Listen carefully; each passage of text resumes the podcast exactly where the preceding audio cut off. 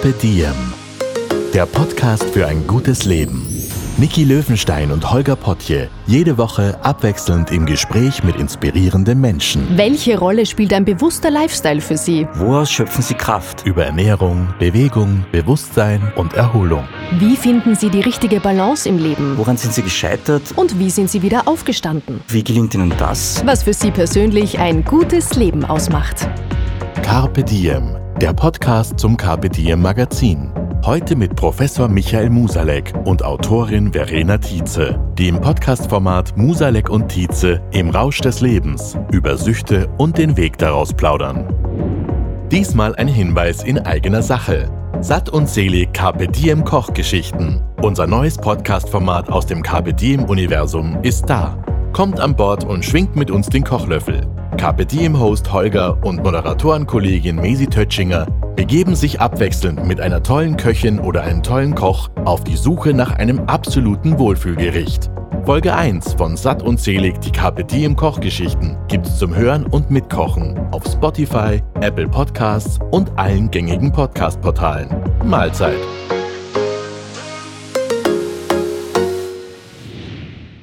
Hallo, herzlich willkommen bei KPDM. Heute mit gleich zwei Gästen. Darüber freue ich mich sehr. Verena Tietze, ganz herzlich willkommen. Hallo. Ja, hallo. Vielen Dank für die Einladung. Sehr, sehr gerne. Und Professor Michael Musalek ebenfalls herzlich willkommen. Hallo, schönen Tag. Danke, dass ihr euch Zeit nehmt. Ihr habt Ende März selbst eine große Premiere, und zwar ein gemeinsames Podcast-Projekt. Das heißt Musalek und Tietze im Rausch des Lebens. Und der Titel verrät schon ein bisschen, in welche Richtung es geht. Kurzer Spoiler-Alert. Es geht um Tabus, Tabubrüche, Burnout, Drogen, Alkohol, Scham, den Weg auch wieder raus aus einer Sucht und ihr gebt auch Tools mit an die Hand, mit denen man das Leben ein bisschen leichter nehmen kann. Das heißt, eure Themen betreffen sehr, sehr viele Menschen. Zu. Beginn, damit mal unsere ZuhörerInnen wissen, wer ihr seid, wollt ihr euch doch mal selber vorstellen und dann vielleicht auch ein bisschen gegenseitig, weil ihr habt jetzt zusammengearbeitet und euch auch besser kennenlernen können. Mhm, ja, ganz genau. Ja, dann fange ich einmal an. Ähm, ich heiße Verena Tietze. Ich bin jetzt Künstlerin und Performerin und auch Buchautorin, also habe gerade mein erstes Buch herausgebracht. Das heißt Burnt Out, sehr passend zu unseren Themen, so wie mein Soloprogramm, in dem es eben geht um mein Burnout. Also ich hatte 2020 ein massives Burnout und habe davor über zehn Jahre lang in der Medienbranche gearbeitet, also so PR, Journalistin, Pressesprecherin und so weiter und habe in dieser Zeit auch ein Alkoholproblem entwickelt. Und 2020 ist dann mir das alles sozusagen um die Ohren geflogen, würde ich sagen. Und habe dann äh, eine lange Reise der Heilung angetreten. Also ich war dann auch in Kliniken, ich war in einer Alkoholreha und habe dann eben dieses Buch geschrieben und dieses Soloprogramm ähm, ja, dazu gemacht und habe im Zuge dessen auch den Herrn Professor Musalek angeschrieben. Das war kurz vor meiner Premiere und eigentlich wollte ich gerne, dass der Herr Professor Musalek zu meiner Premiere kommt. Also das war so mein Anliegen, weil ich natürlich wusste, dass diese Themen ihn auch äh, sehr beschäftigen, also Burnout, Alkohol und so weiter. Also habe ich da damals äh, einfach ganz frech eine E-Mail geschrieben an den Herrn Professor. Und Die war ganz kurz, oder? Die war recht kurz. Ja, die war eigentlich nur, also der Betreff war, äh, junge Alkoholikerin schickt ihnen begeisterte Grüße oder sowas in die Richtung. Und da habe ich dann reingeschrieben, ich weiß gar nicht mehr so genau, also dass ich, dass ich sie, glaube ich, gerne treffen möchte oder auch zur Premiere einladen. Also einfach so, hier bin ich, das möchte ich. Und da kam recht schnell auch eine Antwort zurück dass er leider nicht zur Premiere kommen kann, weil er nicht da ist, aber dass wir sehr gerne frühstücken können im Café Sperl. Und da war ich natürlich Feuer und Flamme. Ähm, ja, also kurz zum Herrn Professor Muselek. Was ich sagen kann, ist einfach, dass ich eine unglaublich große Dankbarkeit habe, dass er dann auch gleich zugesagt hat und dass diese Zusammenarbeit zustande gekommen ist. Herr Professor, wie oft bekommen Sie E-Mails mit dem Betreff junge Alkoholikerin schickt Grüße? Also ich bekomme natürlich eine Fülle von verschiedenen Mails, aber ich habe ein solches Mail noch nie bekommen. Und das war auch das, das Besondere. Äh, ich selbst bin ja vom äh, Grundberuf äh, Psychiater und Psychotherapeut und habe mich über viele Jahre äh, sehr mit Suchterkrankung beschäftigt, habe das Anton Brocksch Institut, also einer der größten Suchtkliniken Europas, geleitet. Und es gibt einen ganz engen Zusammenhang äh, zwischen Burnout und äh, Suchterkrankung. Nur ganz kurz, Suchterkrankung kommt ja nie alleine, ist nicht etwas Solitäres, für sich stehendes, sondern ist immer eingebettet in andere Störungen und ganz, ganz häufig sind es eben Burnout-Syndrome, die hier eine große Rolle spielen. Und das ist der eine Teil meiner beruflichen Tätigkeit. Der andere Teil ist äh, der, dass ich ein Institut für äh, Sozialästhetik und psychische Gesundheit leite an der Sigmund Freud Universität in Wien und jetzt auch ein zweites Institut in Berlin. Sozialästhetik für all jene, die sich noch nicht so sehr damit auseinandergesetzt haben, ist die Wissenschaft der schönen Begegnung und Beziehung. Also es geht darum, zu untersuchen, was Begegnungen und Beziehungen mit uns machen und wie sie auf psychische Gesundheit wirken. Wen das interessiert, muss ich jetzt ganz kurz einhaken. Der kann eine Folge von Carpe Diem hören. Da waren Sie nämlich schon mal zu Gast vor ein paar Jahren und haben über dieses Thema unter anderem gesprochen. Da durfte ich äh, das auch äh, schon ausführlich äh, behandeln. Und der Zusammenhang, warum ich so begeistert von diesem Mail war, war auf der einen Seite der große Mut von Verena Dietze, zu ihrer Krankheit zu stehen. Und zwar nicht nur für sich selbst zur Krankheit zu stehen, das ist schon etwas Großartiges, sondern auch in die Öffentlichkeit zu gehen und damit auch zu zeigen, äh, dass alkoholkranke Menschen, suchtkranke Menschen Menschen wie wir alle sind und nicht nur die anderen. Denn das ist so das übliche Bild in unserer mhm. Bevölkerung. Das sind die, mit denen man eigentlich nichts äh, zu tun hat. Das war das eine. Und das zweite war äh, die Art und Weise, wie sie diese Begegnung aufgenommen hat. Und äh, das war schon wirklich gelebte Sozialästhetik und deshalb habe ich auch wirklich? so gerne zugesagt. habe äh, allerdings ein gleich ein kleines schlechtes Gewissen äh, entwickelt, äh, weil ich eben zur ersten Veranstaltung nicht kommen konnte. Ich war damals beruflich verhindert, aber umso mehr freut es mich, dass wir jetzt die anderen äh, Veranstaltungen gemeinsam machen können. Du bist gelebte Sozialästhetik. Ja, Hast du noch nie gehört, oder?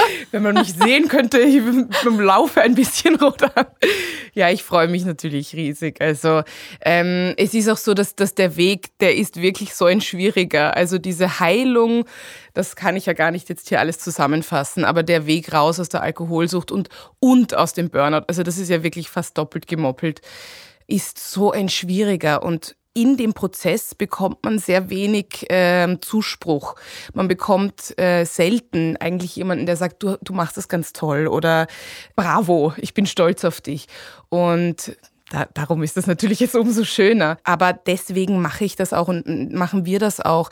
Also der Weg der Heilung äh, ist noch so tabuisiert. Eben, wenn man ein Burnout hat, ist das Tabu geschweige denn eine Alkoholsucht. Das ist unglaublich tabu und das macht es ja noch schwieriger. Also das macht diesen Weg daraus ja noch schwieriger.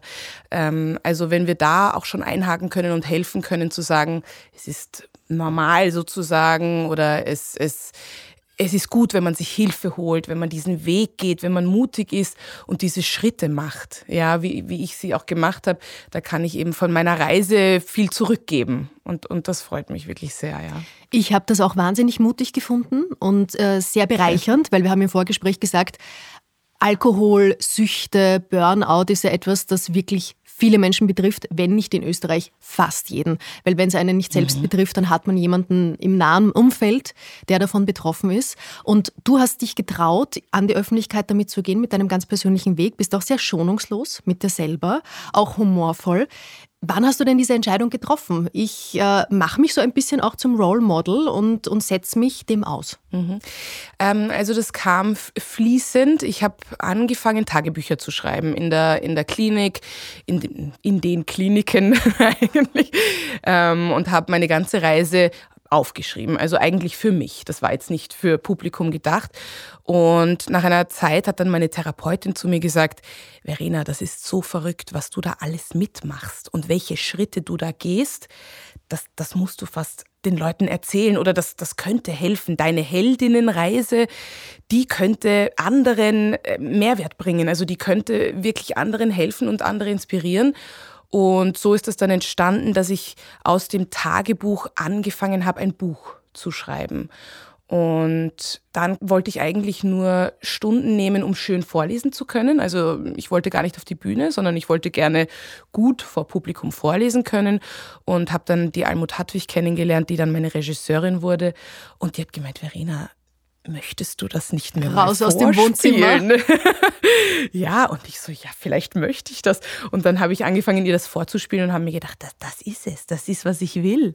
Also das ist, über Jahre hat sich das jetzt entwickelt. Das war jetzt nicht eine Entscheidung im Sinne von, so, hier bin ich, sondern ja, hat sich entwickelt über die Zeit. Herr Moselek, was kann das denn für Patienten, Patientinnen bedeuten, wenn jemand an die Öffentlichkeit äh, tritt und sagt, so war das bei mir und hey, ihr seid nicht alleine? Es ist unglaublich hilfreich und äh, das große Problem ist ja schon angesprochen worden, das ist äh, die hohe Tabuisierung äh, dieser Erkrankung. Es ist eine sehr schwere Erkrankung, eine chronische Erkrankung, eine Erkrankung, die man ein Leben lang äh, letztlich hat, aber wo man nicht ein Leben lang krank ist. Also wir unterscheiden sehr genau äh, zwischen Krankheit haben und krank sein.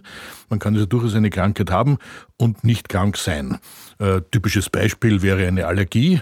Äh, wenn ich mit dem Allergens äh, nicht in Kontakt trete, bin ich eigentlich ganz gesund, aber trotzdem habe ich diese Allergie. Anderes Beispiel wäre eine, früher hat man dazu gesagt, manisch-depressive Erkrankung, heute spricht man von bipolaren Störungen. Auch da gibt es freie Intervalle, wo die Menschen ganz gesund sind und dann äh, eben Krankheitsfälle, Krankheitsepisoden, wo man eben auch schwer krank ist. Und genauso ist es bei der Sucht der Krankheit. Wenn man mit äh, dem Suchtmittel nicht in Kontakt ist, ist man genauso gesund wie alle anderen. Trotzdem hat man diese Erkrankung, muss eben auf bestimmte Dinge aufpassen. Und und das große Problem ist, dass die meisten Menschen sich ja nicht zugeben können, weil es noch immer mit Willensschwäche verbunden wird, mit Schwachsein, mit Charakterschwäche oder ähnlichem, was ganz falsch ist. Äh, Suchtkranke, die es schaffen, nicht mehr das Suchtmittel äh, zu sich zu nehmen, sind extrem willensstark. Es ist genau das Gegenteil.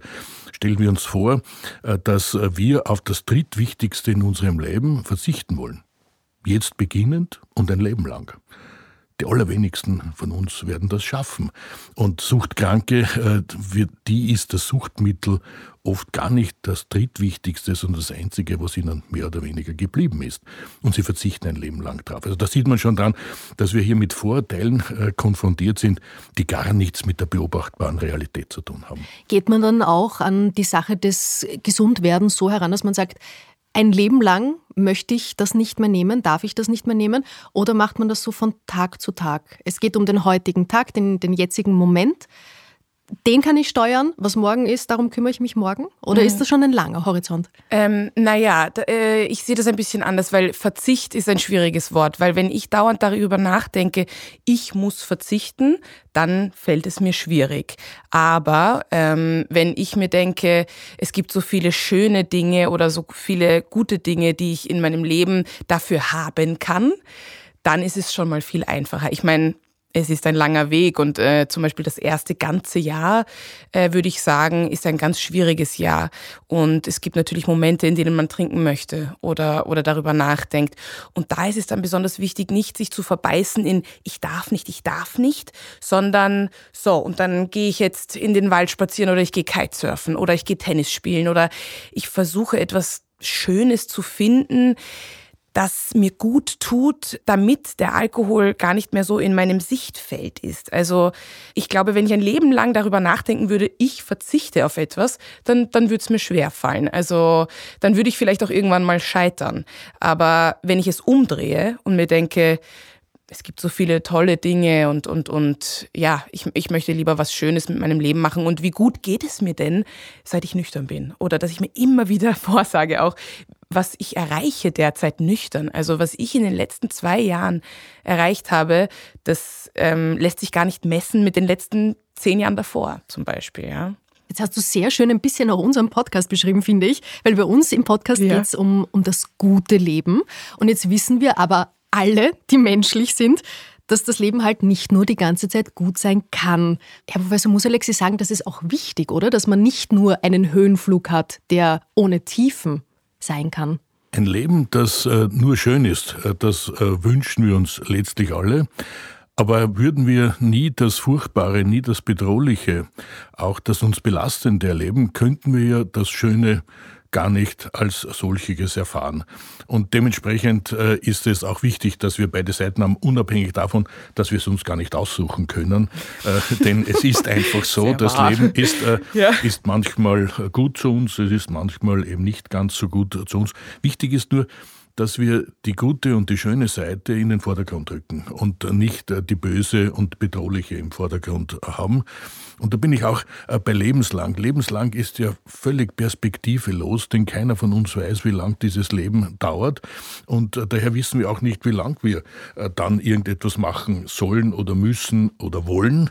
Und daher geht es natürlich primär um den jeweiligen Tag, aber es geht schon um eine längerfristige Perspektive. Es geht um eine neue Ausrichtung. Und das hat Verena Dietze besonders schön jetzt hier auch ausgedrückt.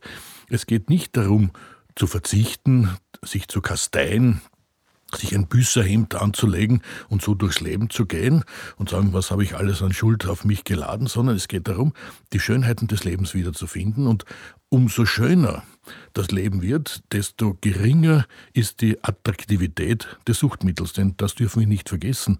Suchtmittel sind ja per se leider sehr attraktiv. Sonst wären es nämlich keine Suchtmittel. Also alle haben ja ihre großen Vorteile. Und äh, wenn das das Einzige ist, was mir das Leben dann bietet, äh, dann bleibe ich natürlich bei diesem Suchtmittel hängen. Und dann ist der Verzicht auch ganz, ganz schwierig. Während wenn ich das Leben mit Schönem anreichere, äh, ja, dann irgendwann einmal, und das darf ich prophezeien, wird das Suchtmittel praktisch gar keine Rolle mehr spielen. Es fällt einfach nicht mehr auf, dass mhm. man es nicht nimmt. Also das ist bei mir noch nicht so, ja. Also ich bin jetzt seit über zwei Jahren nüchtern. Ähm, es ist, wird natürlich immer einfacher, aber und das, wie Sie jetzt gerade richtig gesagt haben, wenn es mir besonders schlecht geht, also wenn ich schlechte Tage habe, dann ist der Gedanke an ein Glas Wein viel eher da. Also dann sitze ich zu Hause und denke mir so, und wenn ich jetzt eine Flasche Wein trinken würde, dann wäre alles besser oder dann wäre alles einfacher. Und ähm, das möchte ich nur dazu sagen, auch dass diese Reise eine lange ist. Also es ist jetzt nicht so, dass ich hier sitze und sage, so, alles erledigt, sondern es ist immer noch so, dass, dass wenn es schlechte Tage gibt, dann gibt es diese Gedanken. Ja. Da ist auch das Gefahrenmoment am allergrößten für den sogenannten Rückfall. Und auch da sehen wir schon wieder, mit welchen Vorurteilen diese Erkrankung behaftet ist. Äh, wir würden äh, bei einer ähm, Infektion, zum Beispiel beim Wiederauftreten äh, einer Covid-Erkrankung, würden wir nicht von Rückfall sprechen, weil Rückfall hat ja immer so etwas Schuldhaftes auch in sich. Nicht? Also eigentlich äh, hat Eigentlich hast du es eh schon geschafft gehabt. Genau, genau. Aber wir würden auch nicht äh, bei einer Zuckerkrankheit, wenn jemand wieder eine Hypoglykämie, also eine Unterzuckerung hat oder eine Überzuckerung hat, würden wir nicht von einem Rückfall sprechen. Selbst dann, wenn derjenige die Ursache ist für diese Entgleisung des Blutzuckers. Und bei der Alkoholkrankheit, bei der Suchterkrankung sprechen wir eben von, von sogenannten Rückfällen. Äh, besonders gefährlich äh, ist es immer dann, wenn wir in eine für uns ausweglose Situation kommen, die ja in der Regel keine ausweglose, sondern eine aussichtslose Situation ist. Aber da haben wir so das Gefühl, jetzt muss ich gleich etwas dagegen tun. Und da wirkt natürlich Alkohol oder auch andere Suchtmittel insofern hervorragend, mhm. als es sofort eine Besserung bringt. Allerdings der Preis, den man nachher zahlen muss, ist natürlich ein wesentlich höherer. Wenn wir jetzt nicht Rückfallen sagen sollen, wie, wie nennen Sie es? Äh, Krankheitsrezidiv. Äh, so Wenn wie die Krankheit das, wieder genau, auftritt? Oder ein Wiederauftreten ja. der Erkrankung, so wie wir es bei jeder anderen Erkrankung auch machen würden. Wenn die Krankheit Alkoholsucht wieder auftritt, fängt man danach dann wieder bei Null an im Heilungsprozess? Wir, wir fangen nie bei Null äh, wieder an, äh, egal was uns widerfährt weil wir ja als Menschen äh, die ganz große Gabe haben, Dinge zu erfahren, uns zu merken und daraus zu lernen.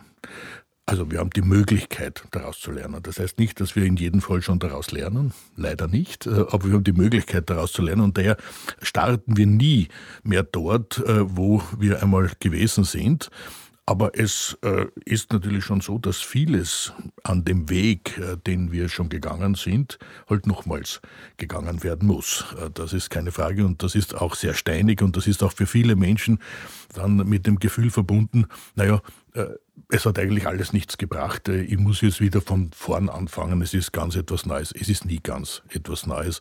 Wir steigen immer ein Stückchen weiter äh, in der Fortentwicklung wieder ein. Aber halt leider nicht in einer solchen Kontinuität, wie wir es uns alle wünschen. Wir nehmen uns etwas vor und dann funktioniert sein Leben lang. Das gilt übrigens nicht nur für Suchtmittel, sondern für alle Dinge des Lebens, auch bei einer Beziehung. Nicht nehmen wir uns vor, es wird immer schön sein und dann schaffen wir es doch da und dort einmal nicht. Ich bin hier auf dieser Bank auch schon mit PaartherapeutInnen gesessen, kann bestätigen, es funktioniert nicht. Liebe Verena, jetzt sind wir schon ja. mittendrin im Thema. Mhm. Nimm uns doch nochmal mit auf deine persönliche Reise. Vielleicht fangen wir an an einem Tiefpunkt, an den du dich erinnerst, der dir sofort in den Kopf schießt und dann erzählst du uns den Weg, wie es dazu gekommen ist ist? Mhm. Ähm, also da fällt mir sofort ein, ein, ein Tiefpunkt ein. Äh, da, das war mitten in meinem Burnout, also da war ich schon ein paar Monate lang in meinem Burnout und habe aber noch weiter getrunken. Also das heißt, das Burnout ist mit Knall und Fall gekommen. Du warst ähm, Anfang Mitte 30? Ja, 34, mhm. glaube ich, war ich da.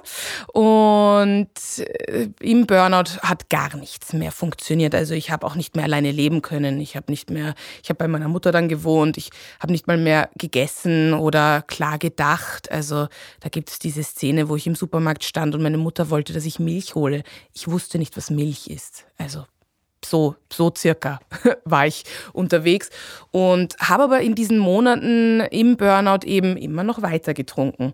Und da kam dann, ähm, das war auch äh, während Corona, und da kam dann ein Tag, an dem ich zu Hause gesessen bin. Da war ich dann kurz in meiner Wohnung in Wien und ich wusste, ich kann jetzt nicht mehr Auto fahren. Ich kann nicht mal mehr zu meiner Mutter fahren, weil ich zu depressiv bin, um Auto zu fahren. Ich kann, ich kann gar nichts mehr. Ich habe dann noch telefonieren können und mein Schwager hat mich damals abgeholt. Und da habe ich dann kurz mit meiner Therapeutin gesprochen und sie hat gesagt, Verena, es reicht wir nehmen dich in ein Spital, du gehst auf Alkoholentzug, ähm, egal auch wenn du jetzt glaubst, du bist nicht alkoholkrank, ähm, wir machen das jetzt, weil es geht nur noch bergab. Es ist eben diese Monate wirklich nur noch bergab gegangen und jetzt ist es an der Zeit und ich habe zugestimmt. Also da war dann mir klar, ja, so ist es. Ich will ins Spital. Ich hatte unfassbare Angst und ich habe sehr viel geweint und ähm, es war ganz, also ganz schrecklich für mich auch zuzustimmen. Also zuzustimmen, dass ich jetzt eine Woche in eine psychiatrische geschlossene Anstalt gehe, in, eine, in einem öffentlichen Spital, also auch nichts privat oder so, und mich dorthin lege und einen Alkoholentzug mache, einen, einen körperlichen sozusagen, damit ich dann schneller einen Platz in einer Reha bekomme, in einer Alkoholreha in Niederösterreich. Und das war für mich Rock Bottom, würde ich sagen. Ähm, und gleichzeitig die größte Erlösung oder Erleichterung, weil in dem Moment habe ich, ist, wie soll ich sagen, ein Schalter wurde umgelegt. Also in dem Moment war klar, ich gebe das jetzt an die Ärzte ab, ich, ich mache das jetzt. Und, und ich habe mich ein bisschen auch fallen lassen. Also ich habe auch geweint vor Erlösung, würde ich sagen. Und das war ein, ein ganz, ähm, ganz wichtiger Schritt, weil es war eine Entscheidung. Und genau, dann, dann kam eine Woche drauf das Gespräch in dieser Klinik. Ähm, da habe ich nochmal ganz viel weinen müssen und, und, und habe nochmal sehr viel mit mir gehadert. Und ähm, die Damen dort, die Ärztinnen dort, haben dann gemeint, Frau Tietze, wir nehmen Sie nächste Woche auf, wenn Sie das möchten. Und dann ging das alles relativ schnell. Und War das auch noch während Corona? Ja, alles während auch Corona. Ähm, ja, und äh, da hieß es auch, ich muss mich schnell entscheiden, weil es ist alles voll wegen Corona.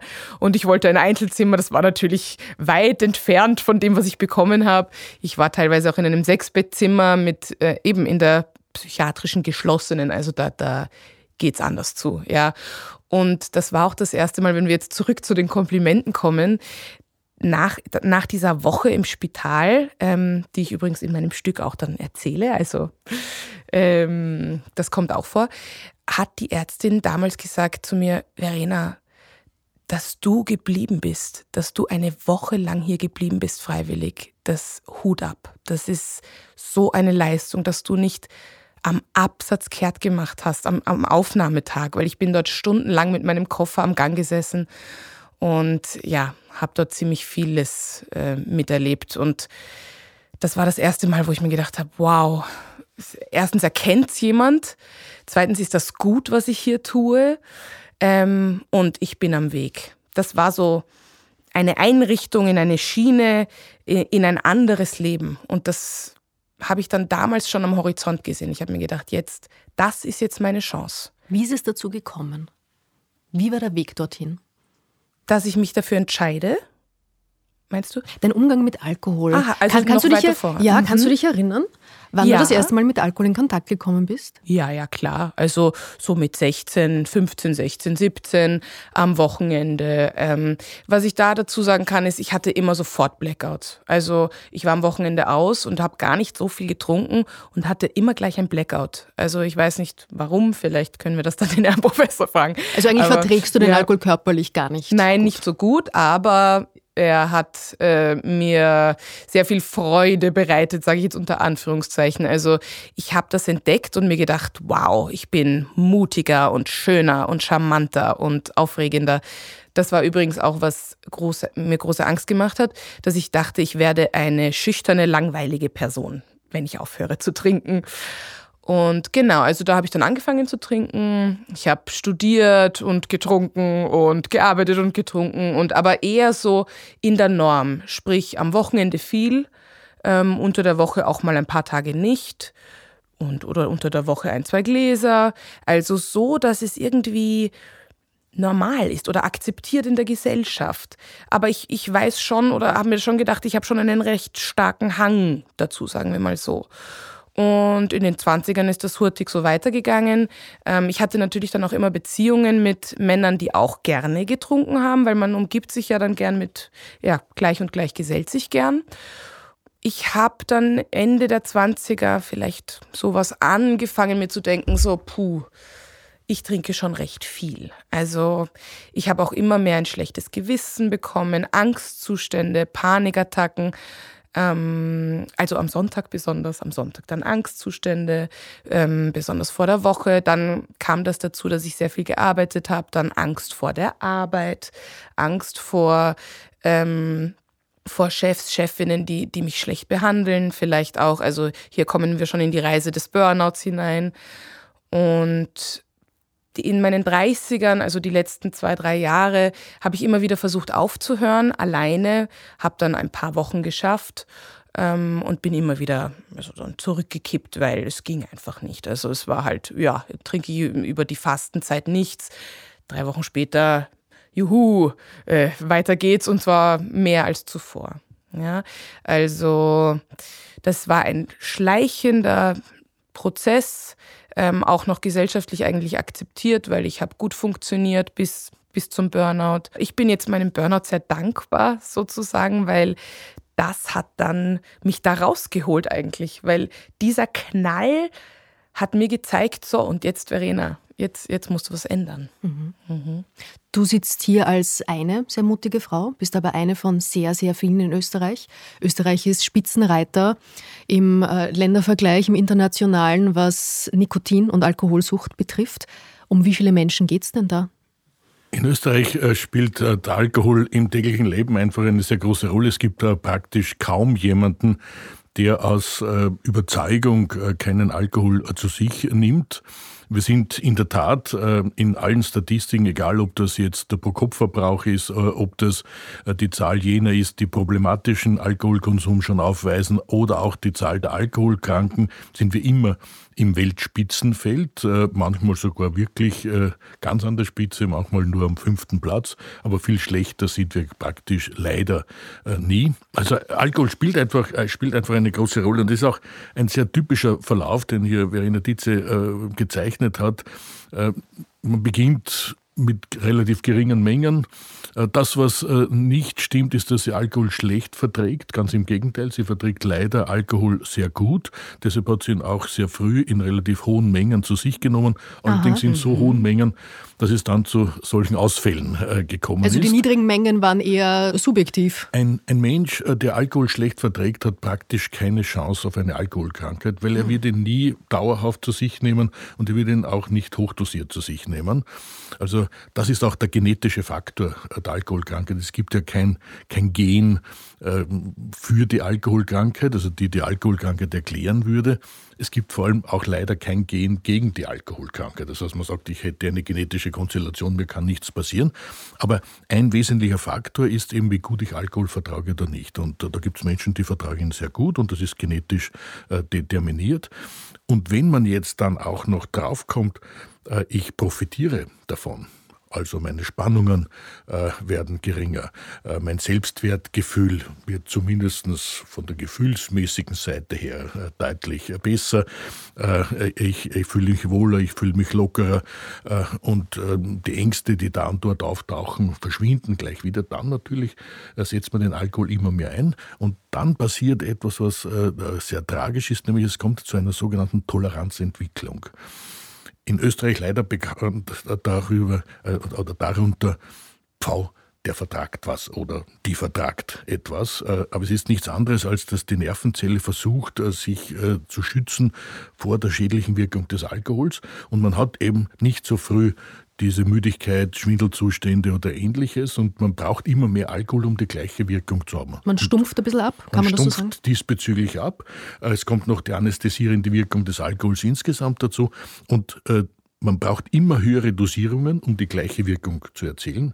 Und das ist mehr oder weniger äh, der Anfang vom Ende. Am Ende steht dann eben die Suchterkrankung.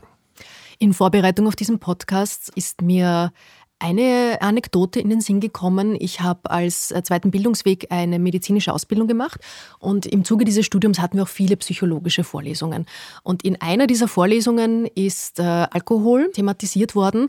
Und zwar haben wir darüber gesprochen, wir Studierenden von sehr jungen 20ern bis ein bisschen älter, Ende 30, so wie ich es bin, was eigentlich Alkohol, welche Rolle der in unserem Leben spielt.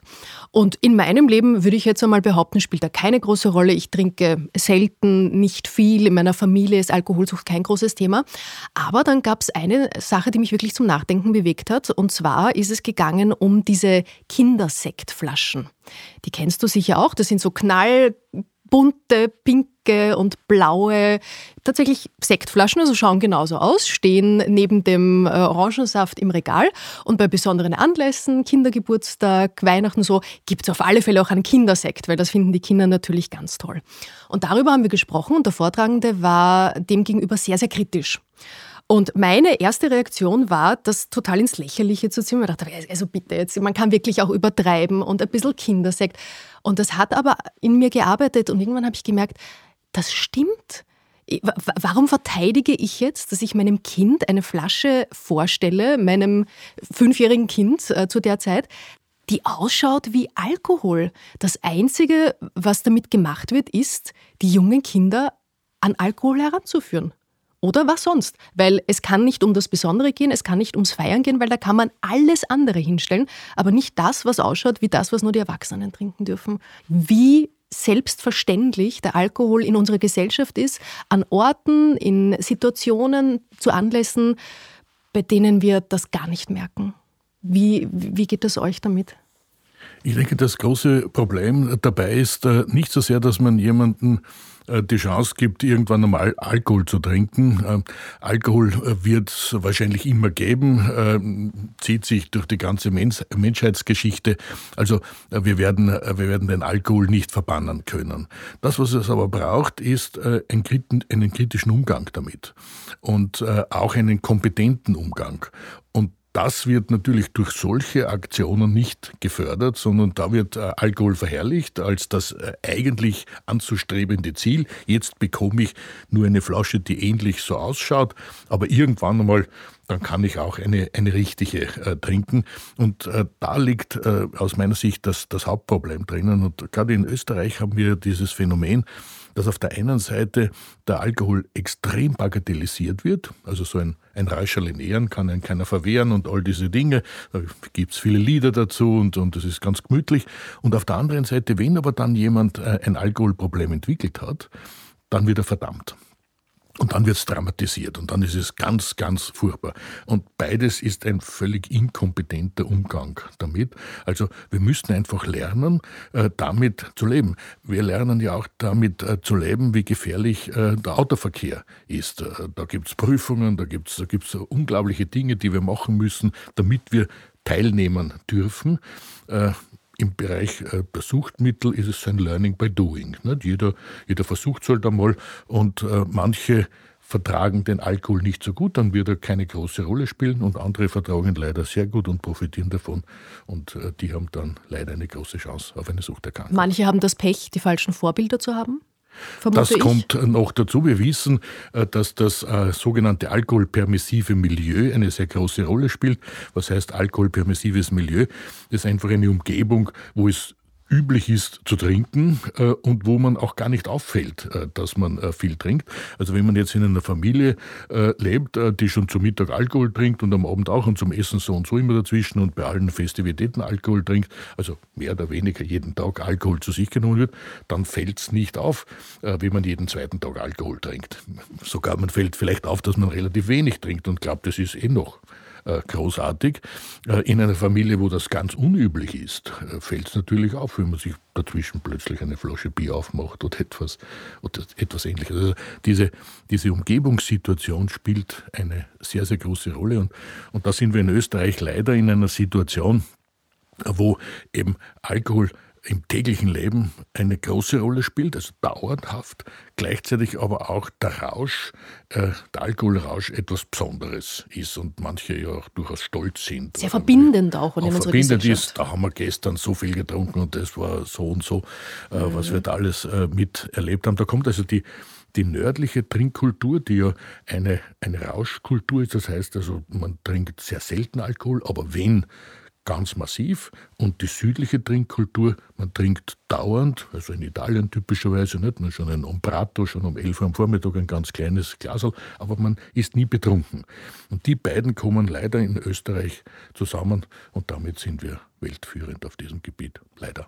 Verena, wie hat denn dein Umfeld reagiert, als du dir auch irgendwann selber eingestanden hast, ich bin Alkohol krank. Ja, da, ich wollte eben, da wollte ich genau auch einhaken, weil das ist unglaublich schwierig. Ich hatte ja ein Umfeld, wo alle gerne getrunken haben. Natürlich. Also ich habe ja die letzten 10, 15 Jahre damit verbracht, zu, zu trinken und in Gesellschaft und Rausch und so weiter und alles wunderbar. Und das war ganz schwierig. Also ich habe viele Freunde verloren.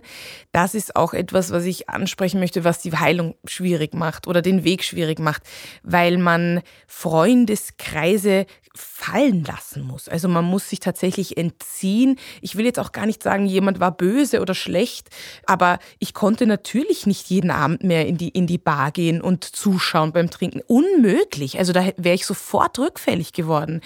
Also Zusätzlich dazu haben auch einige das Burnout nicht verstehen wollen. Also da kommt dann sowas wirklich mit, äh, reiß dich zusammen.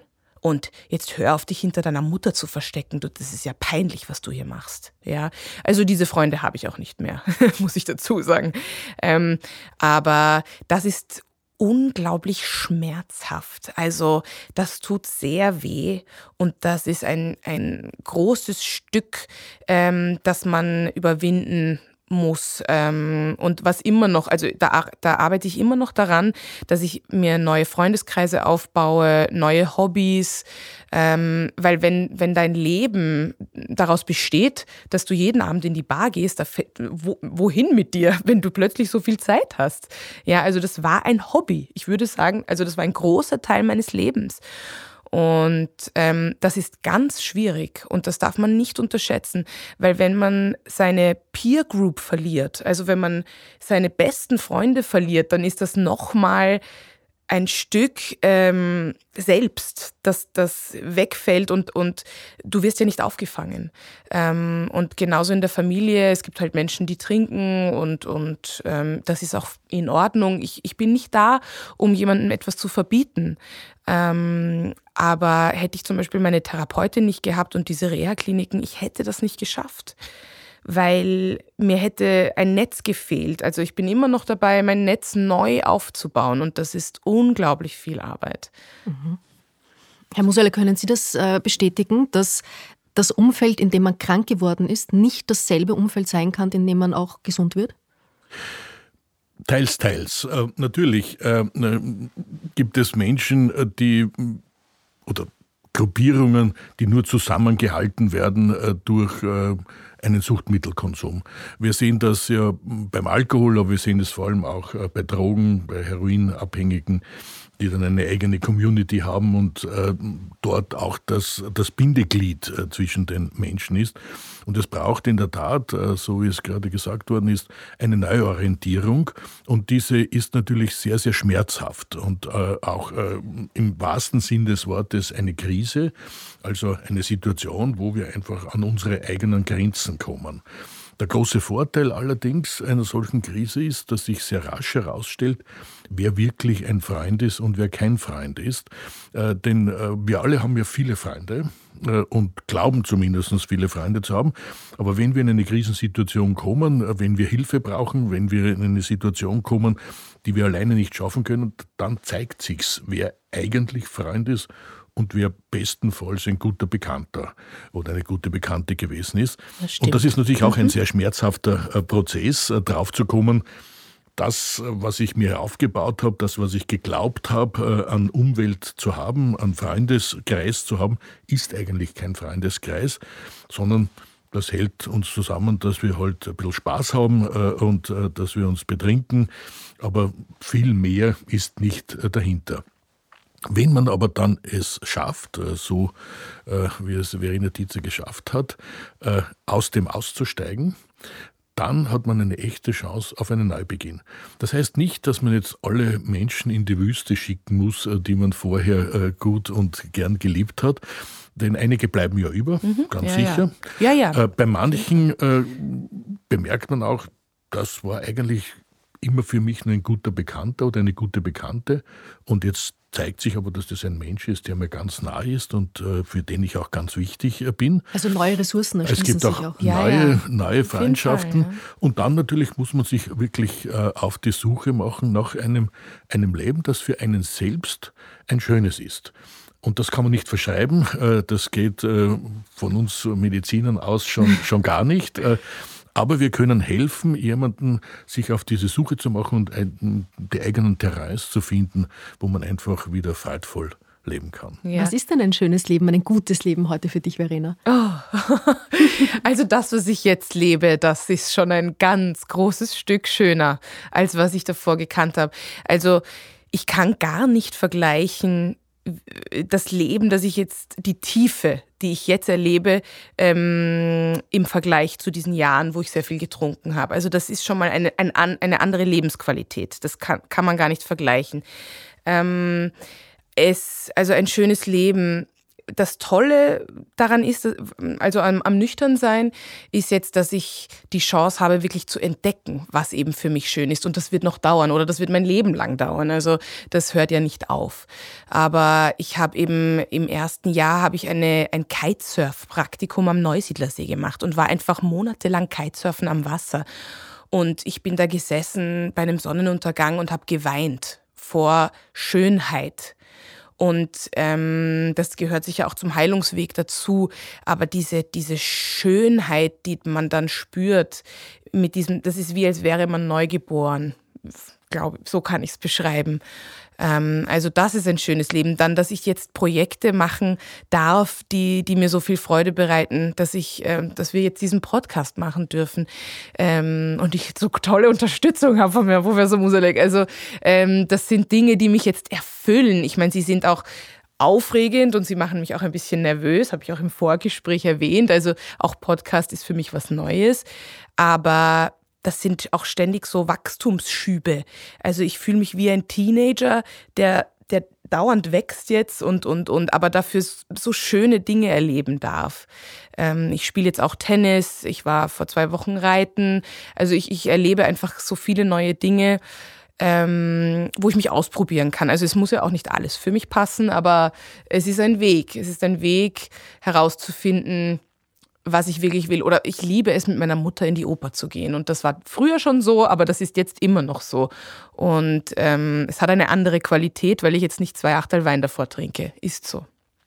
Ja, also ähm, es ist ein sehr, also es macht mir schon auch alles ein bisschen Angst, muss ich sagen. Also es ist alles sehr aufregend, aber dafür so schön, wie es, nie zuvor war. Ja. Also du mhm. hast teilweise wochenlang durchgearbeitet mhm. und da reden wir von kein einziger Tag war frei. 14 Stunden am Tag, 10 Stunden davon auf den Beinen, also wahnsinnig anstrengend. Dieses Burnout, das du erlebt, mhm. was nimmst du dir daraus mit für die Zukunft, jetzt wo wieder viele neue Projekte kommen, dass du auf deine psychische und auch körperliche Gesundheit gut aufpasst? Ja, dass ich eben auf meinen Körper höre und dass ich auf mich höre. Ich, ich habe jetzt unglaublich viele Tools, also ich gehe sehr gerne im Wald spazieren, ich meditiere gerne, also ich, ich mache halt andere Dinge, anstatt ein Glas Wein zu trinken.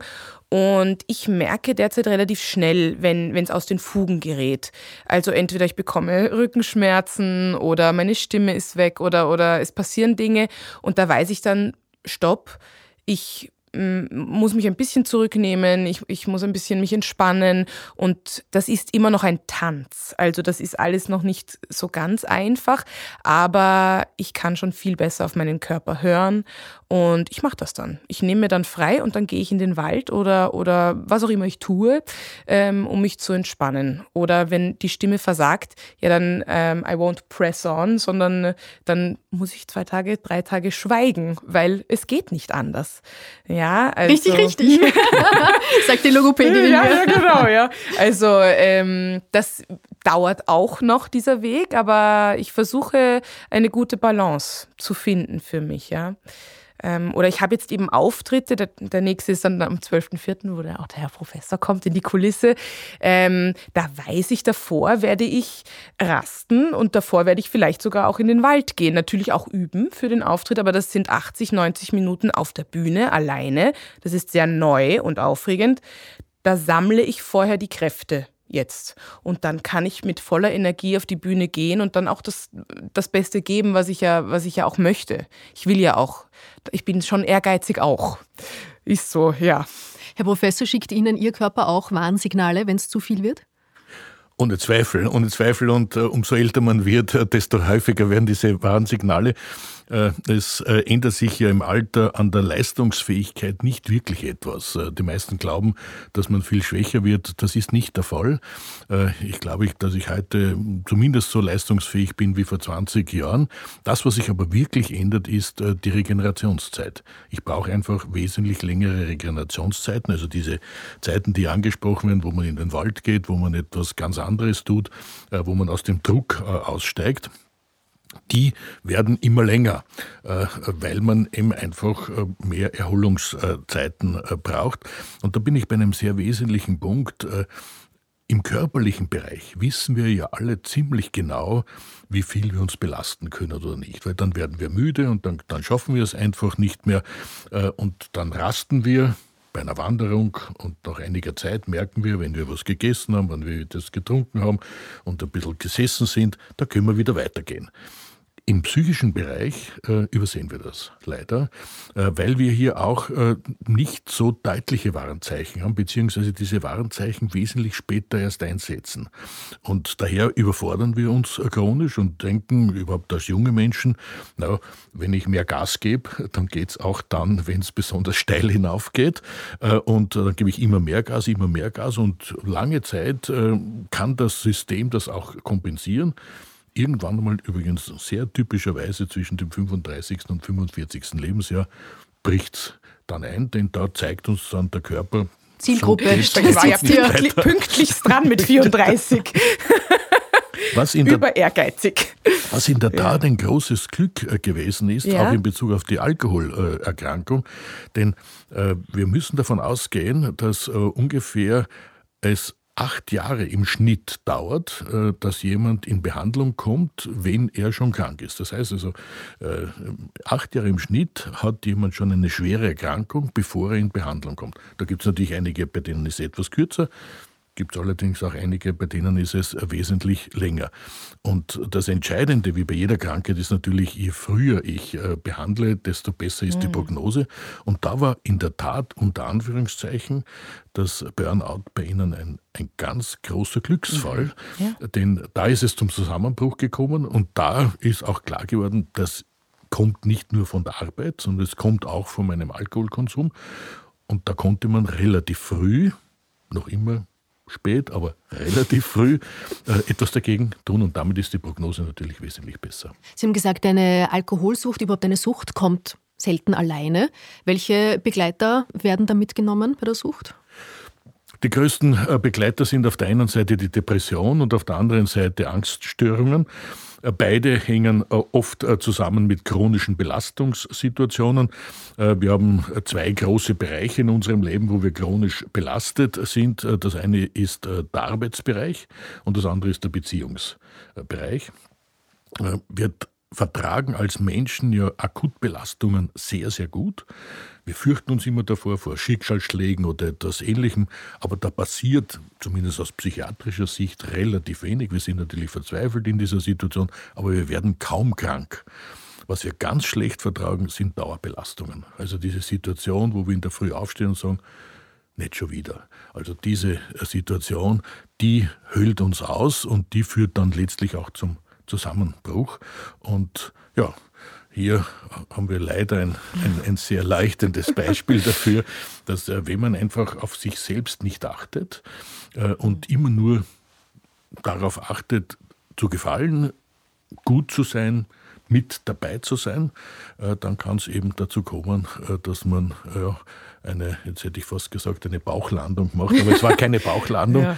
äh, denn äh, sie sind ja sehr, sehr rasch wieder aufgestanden und äh, auch jetzt im Vergleich zu anderen Menschen, äh, wir sehen ja eine ganze Palette von Menschen, die mit diesen Problemen äh, zu kämpfen haben, äh, Gott sei Dank sehr früh es geschafft haben und eigentlich mit relativ wenig, ähm, jetzt hätte ich fast gesagt, Rückfällen Krankheitsrezidiven.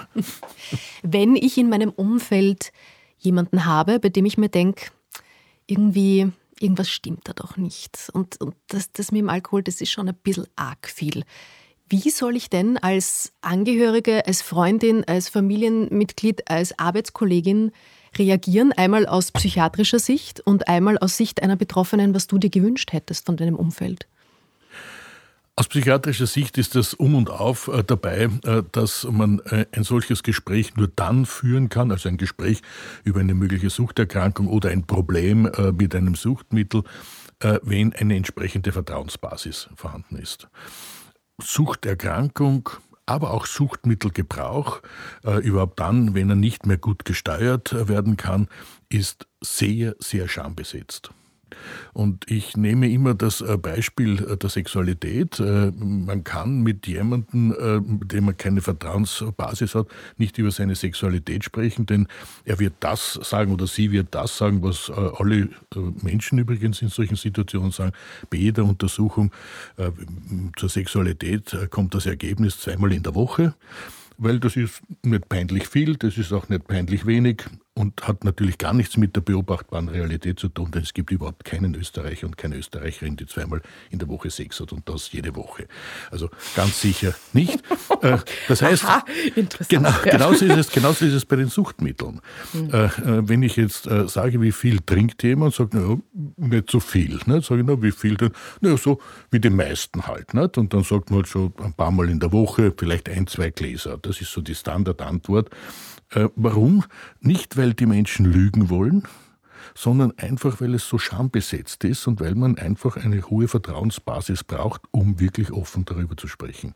Das ist das Erste. Das Zweite äh, ist fast noch wichtiger, äh, dass man das Problem anspricht, aber nicht eine Diagnose stellt und schon gar nicht ein Urteil fällt. Also ich glaube, du bist alkoholkrank. Am besten ist, du gehst zum Musalek nach Kalksburg. Ja, das ist so das Allerfalscheste, was man machen kann. Aber zum Beispiel zu sagen, mir fällt einfach auf, äh, dass, dass du doch relativ viel äh, trinkst und dass dir das manchmal gar nicht so gut geht. Und, und ich sehe dann, dass du traurig bist oder äh, dass du Reaktionen zeigst, die ich gar nicht gewöhnt bin von dir das ist anzusprechen. Also wir bleiben auf der sogenannten phänomenologischen Ebene, also auf der Leidensebene, ohne aber jetzt eine Diagnose äh, zu stellen. Aber auch das Gespräch ist nur dann möglich, wenn ich eine gute, stabile Vertrauensbasis habe. Sonst ist es besser, jemanden zu finden, der einen Zugang, äh, einen vertrauensvollen Zugang zu diesen Menschen hat. Hat jemand jemals mit dir so gesprochen? Du Verena, nein. wie geht's dir eigentlich? We nein, eigentlich nein. Also für mich waren besonders die ersten Monate, also bei mir ist es immer so gemischt, weil es ist Burnout und Alkohol. Also beides. Bei mir war zuerst auch das Burnout so schambesetzt, weil auch Burnout ist ja Versagen. Also ich habe versagt auf allen Ebenen. Das glaube ich ja. Und wenn dann, das habe ich schon angesprochen, wenn dann kommt, reiß dich doch zusammen, das möchte ich bitte sagen, ist der, der schwierigste Satz oder, oder bitte nicht. Also bitte nicht jemanden, der krank ist im Burnout oder, oder auch eben zu viel trinkt, bitte sagt dem nicht, reiß dich zusammen. Es, das funktioniert nicht. Ich kann mich nicht zusammenreißen, wenn ich bei meiner Mutter zu Hause sitze im Burnout und trinke. Das kam viel, sowas. Oder was auch nicht gut war, war, ähm, dann zu sagen, ach geh, ist nicht so schlimm, trinken wir noch mehr. Das gibt's nämlich auch. Also, dass dann kommt, jetzt ein Glasal verträgst du schon, jetzt stell dich nicht so an. Du kannst doch mit mir zwei Gläser trinken. Das gibt's auch. Also, das bitte auch natürlich nicht. Ähm, ich hätte mir gewünscht, mehr Unterstützung, mehr Verständnis. Ähm, aus meiner Sicht ist natürlich schwierig zu sagen, weil wenn man sich nicht gut auskennt mit diesen Themen, wie bringt man Verständnis auf? Vielleicht kann man sich informieren. Also vielleicht kann man darüber lesen, über Burnout lesen, über, über Alkoholsucht lesen ähm, oder ja, so in die Richtung, dass man sich ein bisschen Information holt, wie man dann mit diesen Menschen umgehen kann, weil ich bin auf Unverständnis gestoßen, auf, auf ähm, ja, ich, ich wurde nicht verstanden. Und das hat es auch so schwer gemacht, überhaupt mh, mm, die Reise der Heilung anzutreten. Also Gott sei Dank habe ich ein gutes Verhältnis zu meiner Therapeutin gehabt. Das ist ja auch wichtig, das Verhältnis zum Therapeuten, zur Therapeutin, ähm, der ich vertraut habe, die das gesagt hat. Ähm, und dadurch hat das geklappt. Ja, ähm, weil meine Freunde die und Freundinnen, die haben mir in dem Moment nicht wirklich geholfen. Ja, was auch kam, ist eben sowas wie so krank bist du ja nicht. Ähm, ein Burnout sieht man ja nicht. Also besonders mir hat man auch die Alkoholsucht ja nicht angesehen in dem Sinne. Du bist nicht lallend herumgelaufen, du warst naja, nicht aufgedunsen. In der Nacht, in der Nacht schon. Aber tagsüber mhm. nicht. Also ich. Du warst funktionsfähig bis zu lange, bis lange zum Zeit. Burnout, genau. Und ähm, ich möchte auch dann dazu sagen, also ein Alkoholiker ist eben nicht jemand, der unter der Brücke liegt und das, das haben wir als Bild. Aber ich, so wie ich hier sitze, bin äh, so, ich benutze das Wort nicht gerne, aber Alkoholikerin. Also ich werde den Rest meines Lebens oder viele Jahre nicht trinken können. Ähm, und da ist es wichtig, glaube ich, sich zu informieren und vielleicht eben versuchen, mit Verbundenheit und mit Verständnis auf, auf den Menschen zuzugehen. Das hätte ich mir so gewünscht. So ein bisschen ein, wie kann ich dir helfen? Das kam zu wenig, auf jeden Fall, ja. Das ist sehr schön, dass wir das jetzt auch den Menschen, die uns zuhören, mitgeben können. Ja. Zum Thema Abgrenzung, Herr Professor, würde ich von Ihnen gerne wissen, nachdem Sie seit Jahrzehnten mit Menschen mit Suchterkrankungen arbeiten, könnte ich mir vorstellen, dass auch Sie Mechanismen entwickeln haben müssen, um das nicht zu nah ranzulassen, weil Sie erleben zwar Menschen, die es schaffen, Sie erleben aber sicher auch Menschen, die große Tragödien erleben. Wie schafft man es da, das nicht zu nah an sich ranzulassen und professionell zu bleiben? Es geht nicht darum, ob man etwas äh, zu nah oder zu wenig nah an sich heranlässt, denn äh, man muss schon äh, das Problem des Patienten an sich heranlassen, äh, allerdings äh, nicht dann in dieser Problematik selbst aufgehen. Mhm. Also man muss nicht jedes Problem äh, übernehmen. Und da liegt auch die große Kunst darin, übrigens einer der schwierigsten Bereiche auch der Psychotherapeutenarbeit ist ja einerseits eine große Nähe zum Menschen aufzubauen. Und äh, das geht nicht, indem man eine professionelle Distanz nur aufbaut, sondern es braucht eine wirkliche Nähe. Nur so kann man auch dieses Vertrauen äh, bekommen, das notwendig ist, um überhaupt zu erfahren, was sind die eigentlichen Probleme.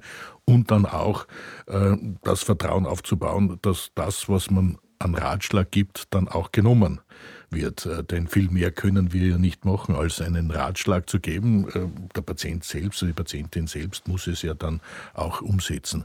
Also es geht nicht äh, um den Aufbau der Distanz, sondern es geht darum, nicht die Probleme auf die eigenen Schultern äh, zu nehmen. Und das ist schon schwierig genug und äh, da braucht es auch einiges an Ausbildung. Umgekehrt muss man sagen, es ist einfach der schönste Beruf der Welt, sonst würde ich ihn noch nicht noch immer mit großer Begeisterung ausüben. Und es ist die Suchterkrankung, und das wissen die allerwenigsten, eine der chronischen Erkrankungen mit der besten Prognose. Also ich habe immer gesagt, ich könnte mir nicht vorstellen, Internist zu sein, weil mit so wenig Erfolgserlebnis wie ein Diabetologe äh, zum Beispiel könnte ich nicht leben. Ja? Äh, wir können davon ausgehen, wenn jemand in Behandlung geht, äh, in regelmäßige Behandlung, das ist schon auch eine jahrelange Behandlung, dann ist die Chance auf eine Symptomfreiheit, also dass man praktisch ein gesundes Leben führen kann, 80 Prozent was exorbitant hoch ist, wenn wir das vergleichen mit dem erworbenen, mit der erworbenen Zuckerkrankheit zum Beispiel oder auch mit einer Bluthochdruckerkrankung, um jetzt zwei Erkrankungen hier ziemlich wahllos herauszunehmen, dann ist die Heilungsrate dort überhaupt nie so hoch. Wir haben sogar eine, eine Spontanheilungsrate von 10 bis 15 Prozent. Also wenn jemand gar nicht in Therapie geht, hat er trotzdem die Chance, zu 10 bis 15 Prozent äh, letztlich keine Symptome zu haben, also selbst aufzuhören. Allerdings ist schon ein großer Unterschied zwischen 80 Prozent Chance und, und 10 bis 15 Prozent Chance. Also das spricht schon sehr für die, für die Therapie. Aber insgesamt ist es eine Erkrankung mit einer sehr guten Prognose. Unser Problem besteht darin, dass diese, dieser hohe Prozentsatz von den 80 Prozent eben auf 10 Prozent oder 15 Prozent herunterfällt, wenn jemand nicht in Behandlung geht. Das heißt, die große Kunst letztlich der Suchtbehandlung ist, ist nicht so sehr die Sucht direkt zu behandeln, sondern jemand in der Behandlung zu halten. Also die Behandlung äh, dauerhaft werden zu lassen. Und äh, da ist es relativ einfach, was machen wir gerne und äh, lang dauernd all das, was attraktiv ist und das, was schön ist. Das heißt mit anderen Worten, wir müssen einfach auch von unserer Seite aus äh, Therapiekonzepte entwickeln und wir haben ein solches mit dem Orpheus-Programm auch entwickelt, das eben attraktiv ist und wo Menschen nicht gezwungen sind, brav zu sein, immer dorthin zu gehen, halt regelmäßig, sondern wo sie einfach Freude haben, äh, das äh, zu tun und damit steigt die Prognose wirklich in große Höhen, also 80 Prozent bei einer chronischen Erkrankung. Das ist schon etwas Wunderbares. Diese positive Aussicht wäre jetzt eigentlich ein schöner Schluss, aber eine Sache ist mir doch noch wichtig für die Menschen, die jetzt zuhören, denen das mit an die Hand zu geben, nämlich was raten Sie Angehörigen, die suchtkranke Menschen im Umfeld haben, die noch nicht so weit sind, sich in Therapie zu begeben, weil sie sagen, selber als Therapeut es nicht auf die eigenen Schultern zu nehmen und sich damit zu belasten. Das können Sie vielleicht dann doch mit dieser professionellen Distanz. Wenn das jemand ist, der mir sehr nahe ist, dann fällt das umso schwerer. Was können Sie Angehörigen mitgeben, wie sie sich auch selbst schützen? Ich möchte nicht äh, jeden äh, Menschen, äh, der ein Problem hat, in eine Therapie schicken. Aber wenn ich mit einem chronisch suchtkranken Menschen zusammenlebe,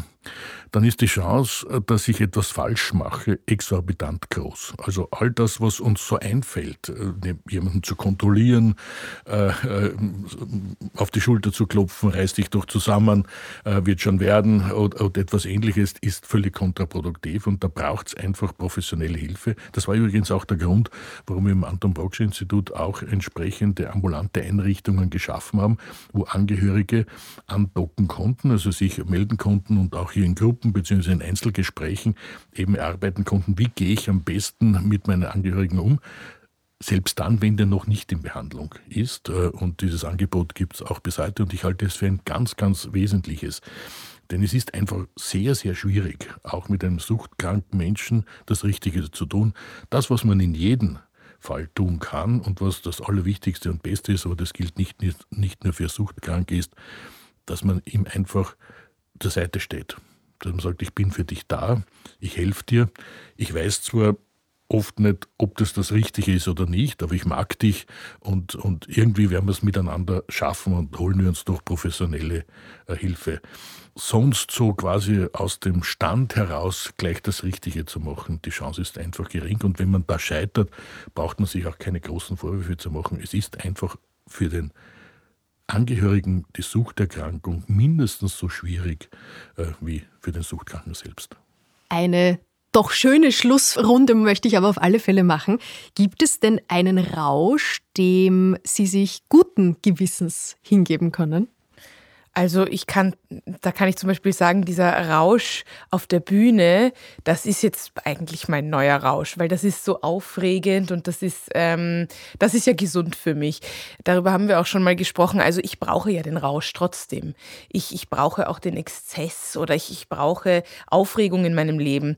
Und ich hole mir das zum Beispiel jetzt auf der Bühne oder für mich ist auch der neue Podcast etwas sehr Aufregendes. Also ich glaube, was wichtig ist, ist schon, dass man sich ähm, aus der Komfortzone sozusagen herausbewegt, auch wenn es ein bisschen Angst macht, weil da kommt man dann ja auch in einen rauschhaften Zustand oder eben sowas wie Kitesurfen oder, oder solche Sportarten, ähm, das ist auch ein Rausch.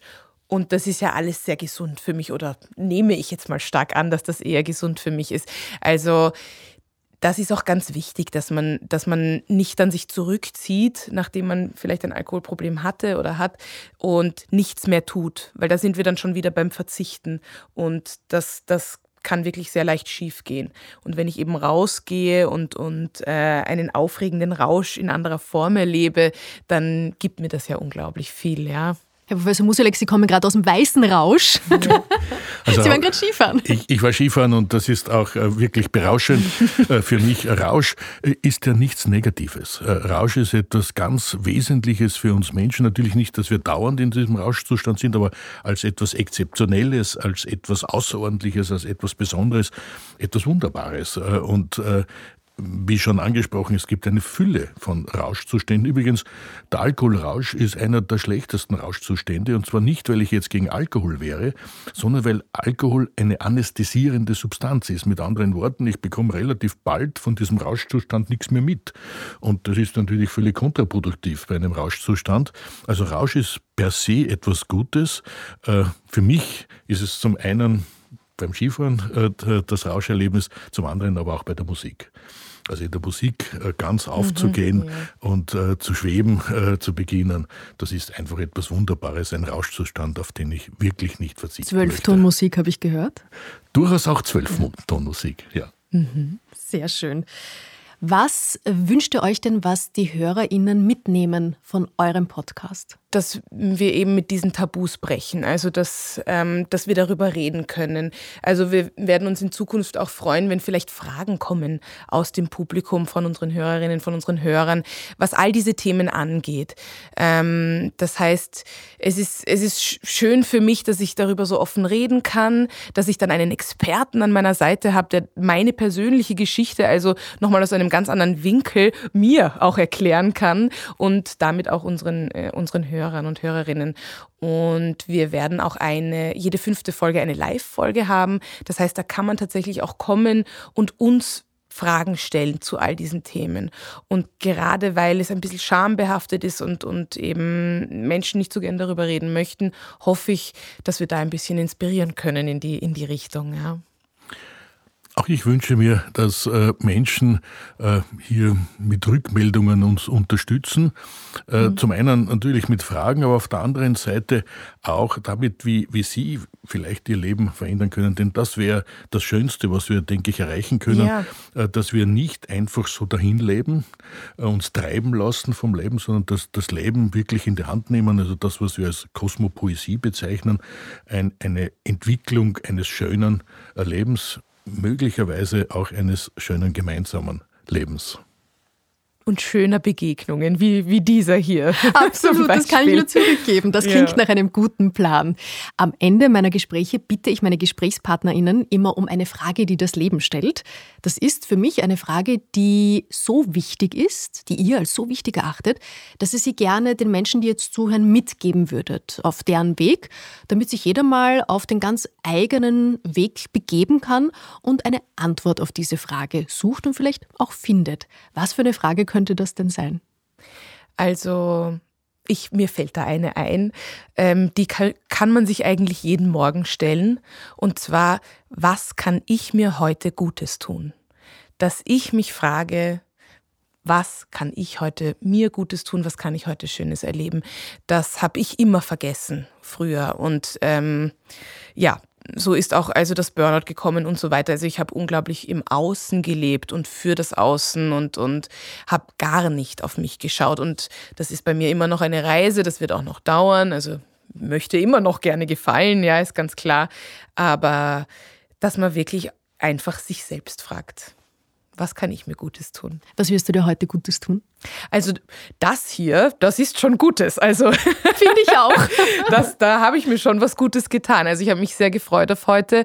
Ähm, aber wenn es das Mindeste ist, dann, ich trinke immer so gerne einen ganz schön aufgeschäumten Kaffee in der Früh in meiner Küche und schreibe Tagebuch.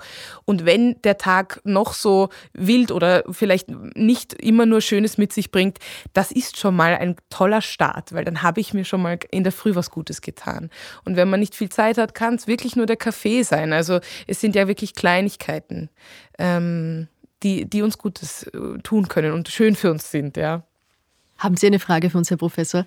Für mich ist das Leben ein, ein, ein, wunderbares Mysterium. Wir wissen ja überhaupt nicht, was das Leben ist. Also jeder weiß und spürt natürlich, dass er lebt, aber was das wirklich ist, äh, wissen wir nicht. Äh, diese Frage möchte ich nicht stellen, äh, aber die Frage, wie werde ich leben, das ist, denke ich, eine ganz wesentliche Frage, die wir uns Tag für Tag stellen und die ich mir auch selbst immer wieder stelle. Wie möchte ich mein Leben gestalten? Dass ich am Ende sagen kann, es war ein schönes Leben. Vielen, vielen Dank für diese schönen Fragen, vor allem auch für die vielen wichtigen Antworten. Seit Ende März gibt es den gemeinsamen Podcast Musalek und Tietze im Rausch des Lebens. Also bitte reinklicken, alle Folgen anhören, zu den Live-Podcasts gehen, viel Rückmeldung geben. Ich freue mich sehr, dass Sie zu Gast waren, dass du zu Gast warst, Verena. Wünsche dir alles, alles Gute. Ja, vielen Dank. Werde sicher noch auch, viel ja. hören. freue mich darauf. Danke fürs Zuhören bei dieser Folge und hoffentlich dann auch bis zum nächsten Mal bei KPDM und habt einen schönen Tag und tut euch was Gutes. Ebenso, vielen lieben Dank. Schönen Tag. Der Diem Podcast feiert im Juni 2023 die 200. Folge. Wir freuen uns sehr über dieses Jubiläum und bedanken uns für eure Treue, eure Postings und Kommentare. Wenn ihr uns ein kleines Geburtstagsgeschenk machen wollt, dann gebt uns eine 5-Sterne-Wertung auf Apple Podcasts oder Spotify und abonniert den Carpe Diem Podcast, damit ihr keine Episode versäumt. Danke, merci und wir hören uns. Mehr von Carpe Diem gibt es auf Soundcloud, Apple Podcasts, Google Play oder Spotify. Jetzt abonnieren und liken. Wir freuen uns über eure Kommentare und sind direkt über podcast.carpediem.live erreichbar. Das Diem Magazin erscheint alle zwei Monate. Besucht auch unsere Social Media Portale auf Facebook, Instagram und YouTube und unsere Website carpediem.live. Carpe Diem, der Podcast für ein gutes Leben. Nächste Woche Holger Potje im Gespräch mit Ö3 Radiomoderatorin und Wings for Life World Run Botschafterin Gabi Hiller.